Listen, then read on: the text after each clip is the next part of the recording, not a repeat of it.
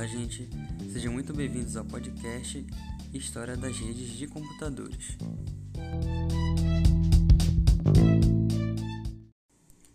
A história da rede de computadores iniciou por volta da década de 60, onde a rede telefônica era a rede de comunicação que dominava o mundo. Nesta, a voz era transmitida por comunicação de circuitos a uma taxa constante entre origem e destino. O desenvolvimento de minis e microcomputadores de bom desempenho, com requisitos menos rígidos de temperatura e umidade, permitiu a instalação de considerável poder computacional em várias localizações, ao invés de em uma determinada área. Mas faltava um meio para unir esses computadores. Apesar do alto custo dos computadores nessa época, Pode-se dizer que, com o surgimento da multiprogramação, começou a ocorrer a necessidade de interligar computadores de modo que se pudesse compartilhar informações entre diferentes usuários e diferentes regiões. Essa necessidade surgiu naturalmente pela espera de acontecimentos futuros. O tráfego gerado por esses usuários ocorreria em uma sequência de atividades, onde, ao acionar um comando a um computador distante, ou seja, remoto, este permaneceria por alguns instantes inativo, explorando e aguardando uma resposta. Diante do problema de comunicação entre os computadores na época, em 1967 foi publicado a ARPANET, que é considerada a precursora da grande rede mundial, a Internet, sendo a rede de computadores por comutação de pacotes. Os primeiros computadores de pacotes ficaram conhecidos como os IMPS, significa Interface Message Processors, ou seja, processadores de mensagens de interface, sendo é, fabricados pela empresa BBN. Em 1969, o primeiro IPM foi instalado na Universidade da Califórnia com 13 PMS adicionais. Depois no Instituto de Pesquisa Stanford, em Santa Bárbara, e na Universidade de Utah, todos supervisionados por Leonard Kleinrock sendo a primeira utilização um login remoto entre a Universidade da Califórnia com o Instituto de Pesquisa, que acabou derrubando o sistema então com quatro nós. Por volta de 1972, a ARPANET já tinha 15 nós e foi publicamente apresentada por Robert K. na Conferência Internacional de Computadores. O primeiro protocolo de controle de rede desse sistema foi o NPC, Network Control Protocol sendo elaborado também o primeiro programa de e-mail por Ray Thompson na BBN. Devido a ARPANET ser a única na época, era uma rede fechada e para se comunicar com suas máquinas era preciso estar ligado a um de seus IMPS.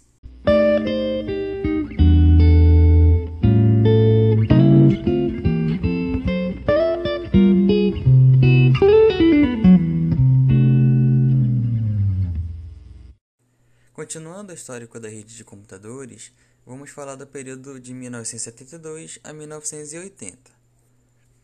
Por volta de 70, começaram a surgir outras redes de comutação de pacotes, como o AlohaNet, que é a rede de microondas via rádio que interligava as ilhas do Havaí, o Telenet, que é comutação de pacotes comerciais da BBN, baseada na tecnologia da ARPANET, o TimeNet e o Transpec, que eram redes de comutação de pacotes franceses.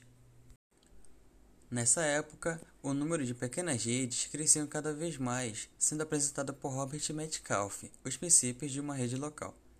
Uma Ethernet, que mais tarde originariam LANs de curta distância. O trabalho pioneiro de interconexão de redes foi supervisionado pela DARPA, que significa Agência de Projetos de Pesquisa Avançada de Defesa, por Vinton Cerf e Robert K., criando uma arquitetura, uma rede de redes baseada na criação de um protocolo, que era o TCP, que significa Transmission Control Protocol, responsável pela entrega, de, entrega sequencial e confiável de pacotes. Com o tempo, o serviço deste foi modificado devido à procura de um controle maior do fluxo de informações, sendo então dividido o protocolo TCP ficando responsável somente pela organização na chegada dos pacotes, retirando a função de envio dos pacotes, destinando essa ao protocolo IP, e criando outro protocolo, o UDP, que ficou responsável pelo controle do fluxo de voz nos pacotes. Além das pesquisas realizadas pela DARPA, no Havaí, Norman Abramson, com a rede Aloha, desenvolveu um protocolo, o Aloha, permitiu o compartilhamento de informações com um único meio de comunicação através de ondas eletromagnéticas, com frequência de rádio, os broadcasts, em diferentes localizações geográficas. Esse protocolo de múltiplo acesso foi aprimorado por Metcalfe e Boggs, desenvolvendo a Ethernet para redes compartilhadas com fios, que surgiu pela necessidade de conectar diversos PCs, impressoras, disco e etc. Esse protocolo foi de muita importância, pois cada rede local, LAN, é uma rede diferente. Já com um grande número dessas pequenas redes, aumentava ainda mais a necessidade de uma rede maior interligando-as.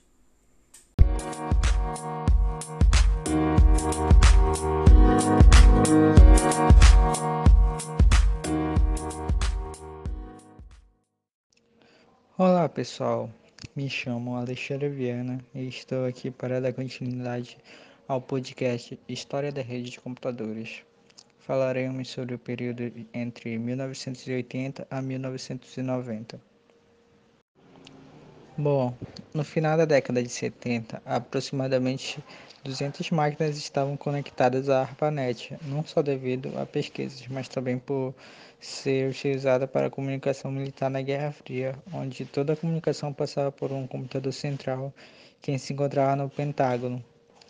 Ao passar essa época de guerra, a ARPANET não tinha mais essa importância para os militares sendo passada então para a maioria das universidades e outros pesquisadores que foram estendendo a comunicação por outros países, chegando à década de 80 com 100 mil máquinas interligadas, formando uma grande rede mundial que passou a ser conhecida como Internet. A transferência de arquivos e processamento de e-mails entre as universidades dos Estados Unidos eram feita pela BitNet, rede de bits e a comunicação com outras universidades não interligadas pela ARPANET eram feitas pela CSNet. É, no 1 de janeiro de 1983, o protocolo TCP/IP se tornou-se oficial, sendo obrigatório estar em todas as máquinas. Em 1986 surgiu a NSFNet e a Blackbone primária que fornecia acesso a outros centros de computação. Também nessa época foi desenvolvido o DNS, Domain Name System, é, usado para a conversão dos endereços em forma de letras e palavras, pois são de mais fácil memorização para nós, na forma de IP de 32 bits, a linguagem dos computadores. Bom, no outro lado do mundo, o governo francês desenvolveu o projeto Minitela, uma rede pública de computação de pacotes baseada num conjunto de protocolos chamado X25, que usava circuitos virtuais, terminais baratos e modems embutidos, porém de baixa velocidade. Disponibilizava sites de lista telefônica e outros. Havia também sites particulares onde eram pagas taxas pelos usuários conforme o tempo de uso. Em 1990, a Minitel já oferecia 20 mil serviços diferentes e já era usada por mais de 20% da população francesa, gerando mais de 1 bilhão de dólares por ano e 10 mil novos empregos. Um fato interessante é que a grande rede de computadores na França já estava presente na, nas empresas, no comércio e nas residências 10 anos antes dos norte-americanos ouvirem falar em uma rede de computadores, e menos ainda em uma desenvolvida a internet.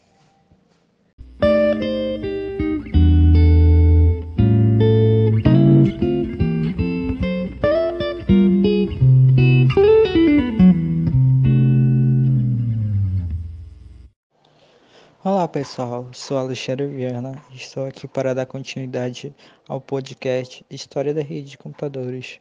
Falaremos sobre o período de 1990 a 1996. Na década de 1990, a ARPANET deixou de existir.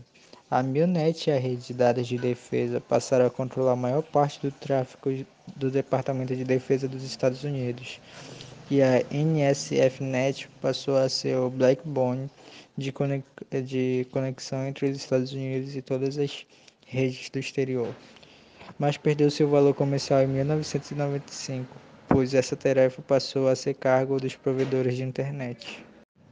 O grande destaque da década de 90 foi o funcionamento do World Wide Web nos lares e empresas de milhares de pessoas espalhadas por todo o mundo, para os fins comerciais, bancários, empresariais, educacionais e para a própria diversão.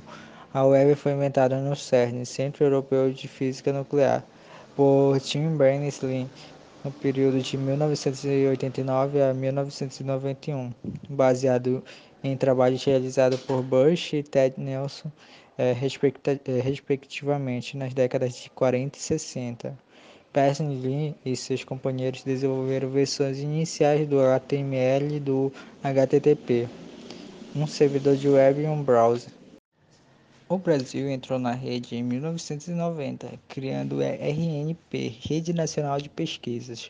Em 1992 foi criada a Internet Society e já existiam 200 servidores web em operação. Nessa época, as pesquisas estavam mais voltadas para o desenvolvimento de browsers com interface gráfica.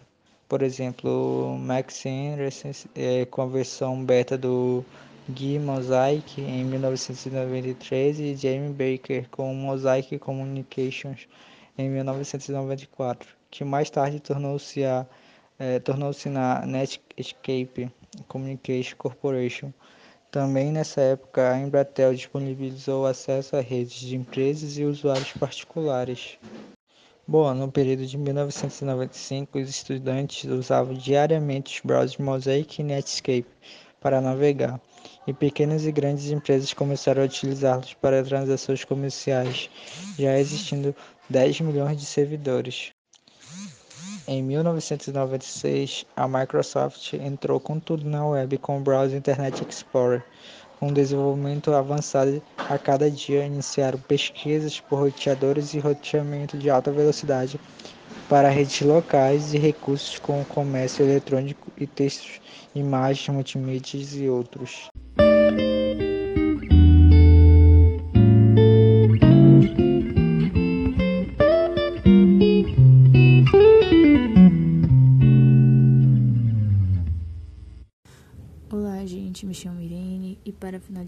Finalizar essa linha do tempo, do pouco da história da rede de computadores, é, temos de 1996 em diante, com a enorme evolução do serviço em rede, tanto em empresas como em lares.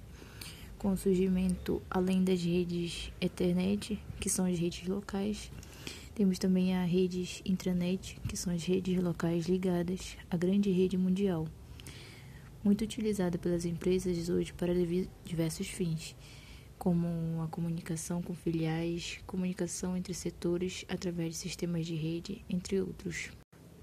A popular e grande rede global de computadores, a internet, é a rede formada por redes menores e é hoje o componente mais importante na área da comunicação, que ainda não parou de crescer e com certeza também não parará, pois o número de usuários tanto para fins empresariais como pessoais, aumenta a cada dia. E hoje o custo da, para aquisição ou acesso a uma rede é menor e tende a ficar mais barato. E as maiores dificuldades seriam as condições técnicas. E também não podemos esquecer que a grande rede ainda continua com os três protocolos TCP, UIP e UDP, criados no fim da década de 70 e é claro que estão mais aperfeiçoados. E as estatísticas apontam que hoje há no mundo em torno de mais de 900 milhões de usuários, devido à grande utilidade no gerenciamento empresarial, na política, nas residências, nas escolas, projetos de inclusão digital e, enfim, na sociedade em geral. Né? E que o acesso hoje, além do computador, também ocorre pelo celular, pelos PDAs e entre outros. A gente sabe que a rede sempre irá mudar devido às demandas do tempo e do mercado, pois o tempo vai passar e os recursos devem passar também. E é claro que os recursos úteis sempre irão ficar.